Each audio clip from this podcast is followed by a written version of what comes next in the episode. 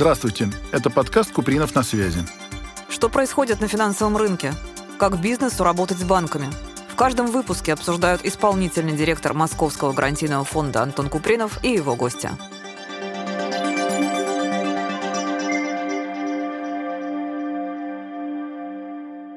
Добрый день. С вами исполнительный директор Московского гарантийного фонда Антон Купринов. И сегодня мой гость, представитель Московского отделения деловой России Алексей Порошин. Антон Эдуардович, добрый день. Очень рад вас видеть э, здесь. Сегодня мы поговорим о том, какие компании могут покинуть реестр предприятий МСП, как и где предпринимателям проще и реальнее найти финансирование, и как правильно работать с кредитованием, правильно посчитать, сколько нужно денег, ну, какие-то житейские советы нашим предпринимателям. Первая тема достаточно интересная и вызвала достаточно много обсуждений среди работников финансового сектора. Это тема, на которую я тоже любил обращать внимание в достаточно длительный период времени. Это изменение подхода и критериев к отнесению компании к малому и среднему предпринимательству. Ни для кого не секрет, что многие компании лишь формально являются субъектами МСП, а по факту являются частью крупных финансово-промышленных групп. В строительстве большинство компаний тоже являются МСПшниками, но по факту это проектные компании для финансирования, например, строек и так далее. И это серьезно затрудняет и господдержку, и понимание того, что на самом деле происходит с предприятиями малого и среднего бизнеса в стране. Потому что если мы смотрим на московский портфель кредитов МСП, больше двух триллионов миллионов рублей. Что там реальное МСП, а что нереальное, мы понять пока не можем. И в этом году ЦБ резонно стал заниматься этой проблемой. Наверное, в течение какого-то разумного периода э, критерии будут меняться. Как вы думаете, мы в том направлении идем? Стоит этим заниматься? Или это мы, может, придумали проблему, и нет не такой проблемы, пускай делают так, как считают правильным? Такая проблема, конечно же, есть. Мы систему МСП строим все-таки не один день, она строится уже на протяжении там, последнего десятилетия, да, с того периода особенно с 2014 года, когда на это было обращено наше особое внимание. И э, подход э, региональный особенно, да, был связан с тем, исходя из моего большого регионального опыта, что э, поддержку получали одни и те же компании, зачастую э, разделившись на э, большое количество, как вы правильно сказали, небольших компаний. И э, текущий кризис привел к тому, что многие компании стали еще больше делиться для того, чтобы получить ту самую поддержку МСП, кое стало еще больше. Проблема есть, и ЦБ эту проблему проблему понимает. На мой взгляд, эту проблему нужно решать, но нужно решать ее, как всегда, крайне аккуратно. Да? С учетом того, что бизнес э, зачастую в текущий момент у нас в непростой ситуации. Бизнесу действительно нужна поддержка, особенно региональному бизнесу, где нет такой маржинальности, как в Москве, в сфере там, услуг, да, в сфере строительства. Мой подход состоит в том, что вновь созданная компания однозначно должна всегда попадать в реестр МСП и пользоваться механизмами поддержки да, роста бизнеса, потому что даже если это не некой там SPV какой-нибудь большой-большой-большой компании, ей на первом этапе, даже при наличии там большой-большой мамы, в любом случае нужна поддержка для ее качественного роста, но, на мой взгляд, должны быть определены такие достаточно четкие критерии. Какие меры поддержки ей могут быть оказаны, какие меры поддержки ей не могут быть оказаны. То есть э, основная идея, то, что мы должны иметь определенные меры поддержки для такого бизнеса, и ну и не путать, как говорится, поддержку для малого бизнеса и поддержку, например, строительной отрасли. Абсолютно верно. Потому что сейчас у нас поддержка, мы же понимаем, она размазана. Мы в эту сторону сейчас движемся, что уровень поддержки для разных отраслей и для разного вида компаний должны быть разные. То есть если это строительство, его нужно выделять из блока малого и среднего бизнеса, выделять как в отдельную программу именно для строительной плоскости, без деления на малый и средний бизнес. Тогда у компании ну, не будет мотивации делиться, как сейчас, чтобы попадать в определенный сегмент. Если, например, сельское хозяйство, точно так же, что мы должны четко понимать, что не должно быть в этом сегменте, в сельском хозяйстве, какого-то деления. И должны быть четкие программы на запуск бизнеса, четкие программы, когда уже действительно холдинговая структура и так далее. Ну да, достаточно революционно звучит. Если компания растет, да, вот, допустим, если у нее есть рост даже 5% в год, тогда мы ей готовы там помогать. Если она начинает падать, мы должны проанализировать, почему она падает, и тогда уже меры поддержки ей как бы уменьшать. Вот сделать такую дифференциацию по тому, кто у нас успешен, кто растет. Потому что помогать отсталым компаниям вот это моя тоже позиция, да, которые там уходят в убыток, а, падают. Ну, это история. Лучше помогать сильнейшим и помогать им до конца, чтобы они выросли и за собой повели другие компании рынка. Ну да, ведь это считается э, нормой, когда маленькие вырастают в средних, средние конечно, большие, конечно. они становятся более интересны для государства как налогоплательщики, как работодатели, как заемщики и так далее, да. То есть это обычная история в экономике и как раз в отношении к малому среднему предпринимательству. А вот скажите, так Москва же тоже регион? Конечно, большой вот как регион. вы думаете, на что в Москве надо внимание обращать? На какие отрасли, какую поддержку надо в первую очередь э, искать? Для каких отраслей? Ну, мы прекрасно понимаем, что в Москве одна из сейчас ведущих отраслей, и она была хорошо поддержана правительством Москвы, это сфера услуг. А сейчас э, очень многие мои знакомые воспользовались таким хоть и минимальным, но грантом для открытия там, э, сферы услуг, это взамен уходящим иностранным компаниям. Это была достаточно хорошая мера поддержки, и понятно, что у нас э, сфера услуг, э, там, при участии наших коллег из Московской деловой России был отменен НДС, вы знаете. Это тоже было очень сильным коренным изменением для сферы услуг, что позволило позволило им не делиться, да, как, э, как многие компании, а как раз вырастать достаточно хорошие, сильные сетки, такие как Теремок, такие как Андерсон, мы это все как бы происходило на наших глазах. Ну, вторая тема, об этом уже было заявлено, это сфера IT, да. Москва — прекрасный креативный город для создания э, не только креативных пространств, но и крупных технопарков, IT-компаний. И мы видим, что IT-бизнес растет очень сильно. И здесь э, понятно, что те меры поддержки, которые сейчас внедрены, их недостаточно. Почему? Потому что любой IT-бизнес, ну что это? Это, по сути, это человеческий капитал. У них, э, кроме э, компьютеров, которые, как правило, быстро изнавшиеся предметы, у них ничего нет. И зачастую мы видим даже в текущей ситуации многие мои быстро растущие компании, знакомые IT-компании, они при наличии даже огромной поддержки, они не могут получить финансирование, потому что банки не умеют работать с интеллектуальной собственностью. У меня есть клиент, вернее, мой близкий знакомый, который рассматривается в Промсвязьбанке уже 5,5 месяцев. Он выбрал аккредитованную компанию при Промсвязьбанке, получил заключение, провел тендер, но рисковики говорят, нет, мы не согласны с их заключением. Оценка аккредитованной компании завышена в два раза. И на текущий момент вот рассматривалось 5 месяцев. Коллеги из Промсвязьбанка сказали, волшебную фразу. Мы его отдадим Московский гарантийный фонд. Мы на этого клиента не готовы ставить свой риск. Мы хотим переложить этот риск на Московский гарантийный фонд. IT-компания выигрывает очень много крупных контрактов у, у ДИТа Москвы, Департамента информационных технологий. Есть огромный положительный трек у компании. Выполняет все четко в срок, даже раньше срока. Но при наличии даже текущих мер поддержки, при наличии оценки аккредитованной компании банка, которая оценка интеллектуальной собственности стоит немало денег, поверьте, банк сказал, нет, мы эту оценку принимать не готовы. Вот что в этом случае делать? Да, эту проблему надо решать. У нас, кстати, в портфеле фонда есть несколько компаний, как раз, которые относятся к IT-индустрии, которые как раз тоже сформировали портфель заказов, в основном государственных, на какие-то IT-решения. Надо, надо будет и вот и вашим знакомым тоже помочь, потому что это работающий, хороший, большой бизнес. Это самый главный маржинальный бизнес. Это очень маржинальный бизнес. Компания растет по годам, там, каждый год на 50%, но вот эта проблема, она есть. Ну и то, что касается интеллектуальной собственности, сейчас, э, во-первых, такие сделки немножко, но стали появляться конечно, у вас в портфеле, конечно. да. И Роспатент за Москвой, они пытаются придумать решение, которое бы устроил э, финансовый сектор и подтолкнуло их кредитовать активнее под залог прав интеллектуальной собственности. Я, наверное, у меня рановато раскрывать на все детали, но такая работа сейчас ведется, и решение, я думаю, будет достаточно эффективным. Вот вы сказали, да, про поддержку. Но вот прежде всего сейчас в чем мы нуждаемся? Та же самая Москва да, это прежде всего поддержки высокотехнологичных отраслей. Вы прекрасно знаете, что в начале этого года была запущена программа от э, стартапа до IPO «Высокотех». Эта программа и запущена и правительством Москвы, и запущена, соответственно, федеральная корпорация МСП. Мы отпарсили все эти компании, и федеральные, и московские. Мы их знаем. На текущий момент программа, на наш взгляд, очень сильно буксует. Буксует она как раз почему? Потому что у нас в стране до сих пор не определен термин высокотехнологичная компания, кто должен давать, соответственно, это заключение.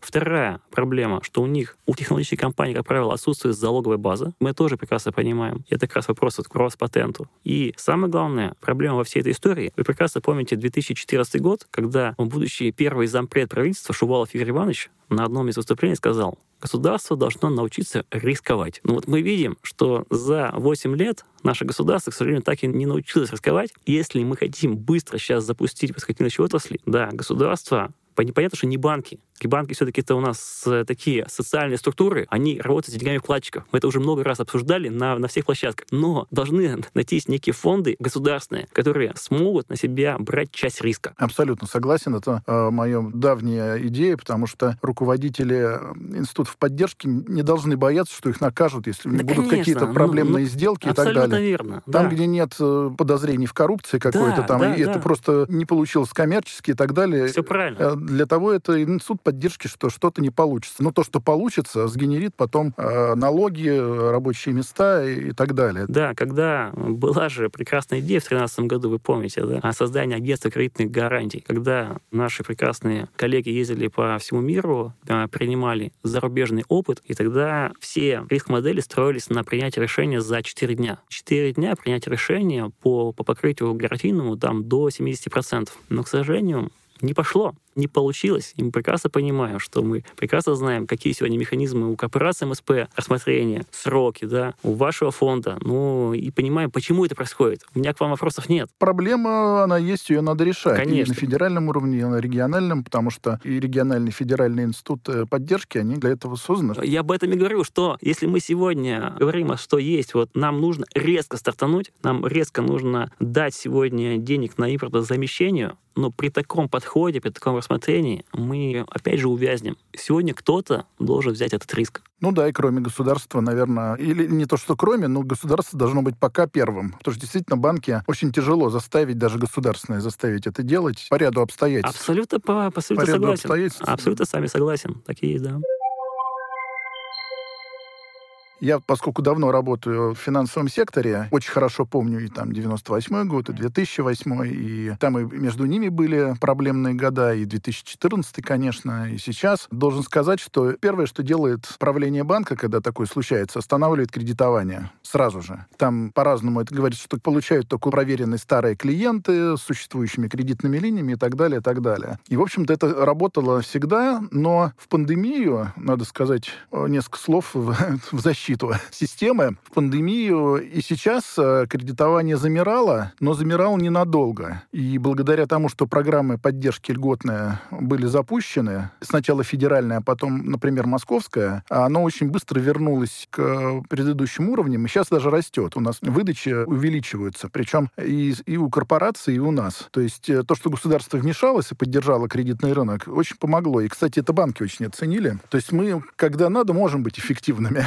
вот теперь просто надо донастроить существующие институты поддержки, и действительно тогда многие проекты могут быть реализованы. У всех у нас на устах там есть знакомые, друзья, у которых там есть бизнеса, есть проектные какие-то дела, которые можно было бы осуществить, но финансирование под них не найти. Не найти, ну или надо прибегать там к альтернативным путям продажи доли, попытки там сделать это через э, биржу и так далее, и так далее. А решать это надо. Сейчас многие компании, сами прекрасно понимаете, логистика удорожилась, рассказывают, как теперь контейнер стоит в несколько раз дороже, чтобы доставить в страну. В общем, у предпринимателей много серьезных проблем, но они пока вполне успешно их решают. Все-таки предпринимательский талант, если он есть, то люди справляются, а им только надо помочь. У вас, кстати, по ощущениям есть ожидание какой-то возможной катастрофы вот с кредитным качеством? Или вы считаете, что мы проходим нормально эту историю? Антон Иванович, я всегда по жизни был оптимистом. И меня это, в общем-то, во многих случаях и под, подводило, и выручало. А если говорить про текущую ситуацию, э, однозначно я считаю, что осень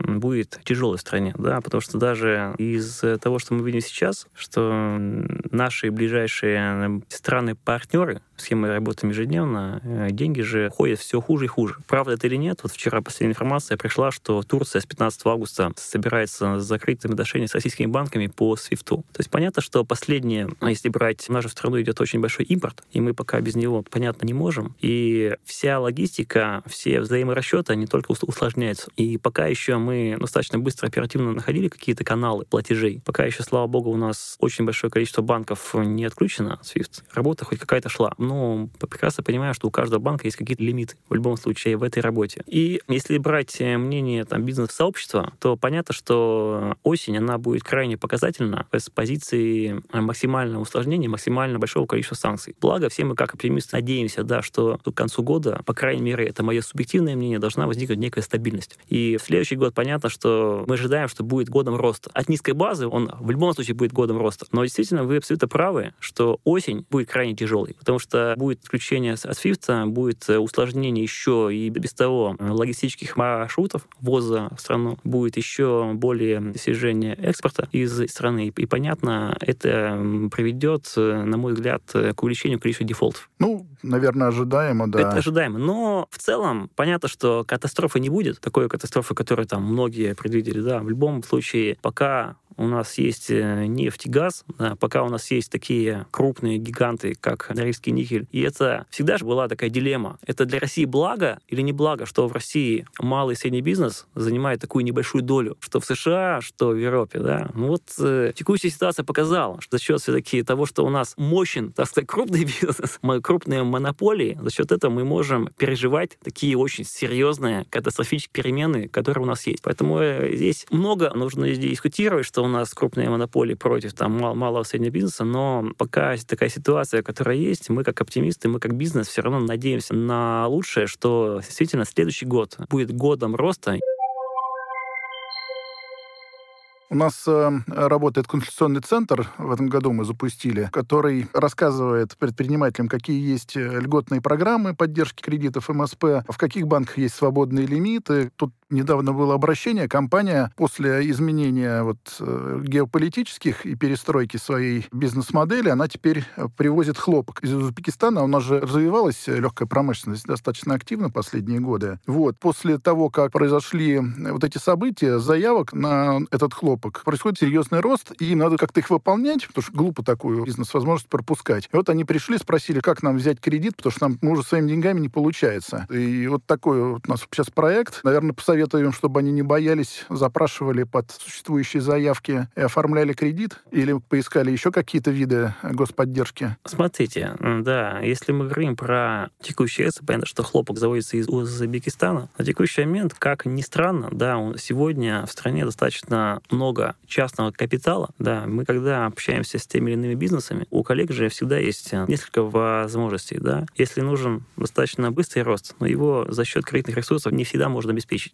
кредитные ресурсы, они ограничены, они исходя из там из топ-факторов. Когда нужен быстрый рост, всегда может на помощь прийти частный капитал. И мы, опять же, с вами обсуждали, да, месяц назад, если компания уже вышла на достаточно четкую структуру продаж, у нее есть достаточно понятный прозрачный бюджет, ничего им сегодня не мешает, да, даже в текущей ситуации, допустим, выйти на некий там э, мини-облигационный э, займ. Да, он, он будет дорогой, но он не будет как бы деньги в капитал, когда ты будешь с кем-то делиться и принимать решения. Людям на текущий момент нужно дать грамотные механизмы вложения ресурсов. Да, и это, опять же, вот вопрос нашего бизнес-сообщества с государством, с фондами, как э, дать некую финансовую грамотность людям, да, прежде всего потенциальным неквалифицированным инвесторам, как сегодня в какие отрасли, может быть, какой-то минимальной государственной там гарантии дать, как и вкладывать в а, быстрорастущие бизнесы. Вот такие, как коллеги, которые завозят хлопок понимая, что у них сегодня сегмент, это огромная ниша. И если им сегодня не помочь, огромные компании в России останутся без хлопка и не смогут показать свой как бы рост. Поэтому здесь надо при участии венчурного рынка, при участии Московского гарантийного фонда часть ресурсов выделять на такой вот рисковый капитал,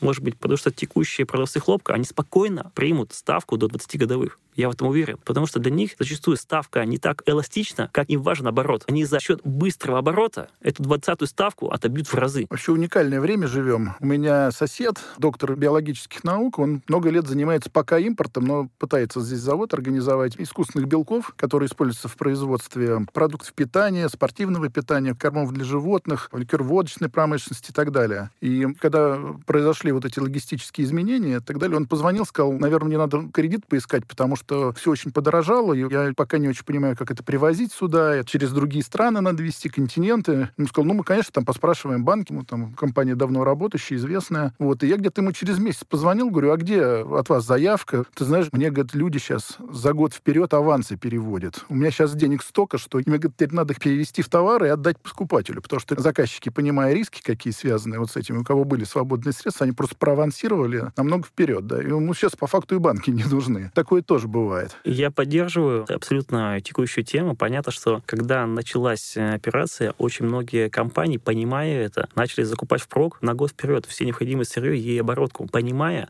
что такие риски могут быть. И они оказались правы. Потому что сейчас та компания, у которых есть необходимая сырьевая база, понятно, что они выигрывают в себестоимости, выигрывают в конкуренции и поглощают уже другие компании рынка. Да, и сейчас действительно рынок для многих игроков освободился. И, наверное, время и завод построить, и локализовать реализовать это производство, это вот целью импортозамещения является.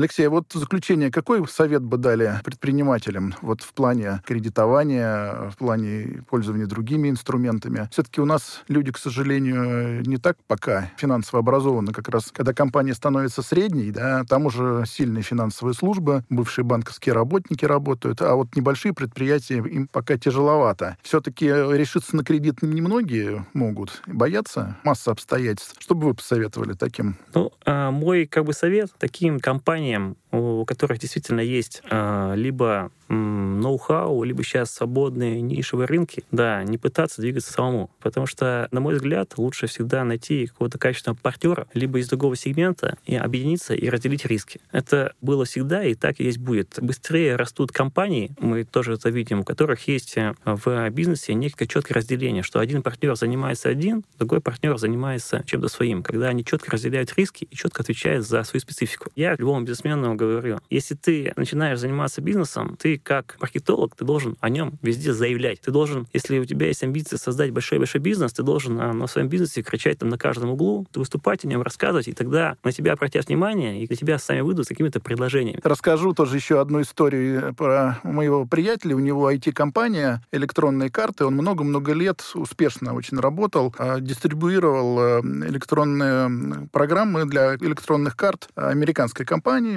много-много лет 30. Вот. Ну, получил письмо от них несколько дней назад, что мы полностью разрываем с вами отношения, вы не имеете права обновлять, поддерживать, управлять там. Ну, я его спрашиваю, говорю, Сереж, а ну и что ты делать будешь? А что, говорит, я давно свою программу написал. Говорит, все, ну, теперь буду свою продавать. все уже. Люди-то те же, которые этим занимались. Да, говорит, тем более уже и заказчики готовы брать или могут брать только наши. Поэтому я пожелал ему удачи и очень надеюсь, что ну, теперь он будет на тендеры приходить с российским решением. Алексей, мне кажется, очень интересная получилась у нас беседа, содержательная. Вам огромное спасибо за то, что согласились принять в ней участие. Всегда буду рад вас видеть еще и еще, поскольку мы планируем общаться с нашими клиентами, заемщиками, МСПшниками и далее. Вот еще раз вас благодарю и остаемся на связи. Я как э, оптимист как предприниматель, да, закончу тем, что я живу в следующих принципах. В мире есть много интересных идей, э, да, но главное для меня из них это безумие и мечта. На мой взгляд, это два самых разумных решения — жить безумием и жить мечтой. Это два моих как бы дела, по которым я иду. Да, я тоже напомню, у меня был сотрудник, у него висел такой плакат на его рабочем столе, что только самые безнадежные дела достойны того, чтобы ими серьезно заниматься. Абсолютно верно, согласен. Спасибо огромное. Спасибо, да. Спасибо, остаемся на связи.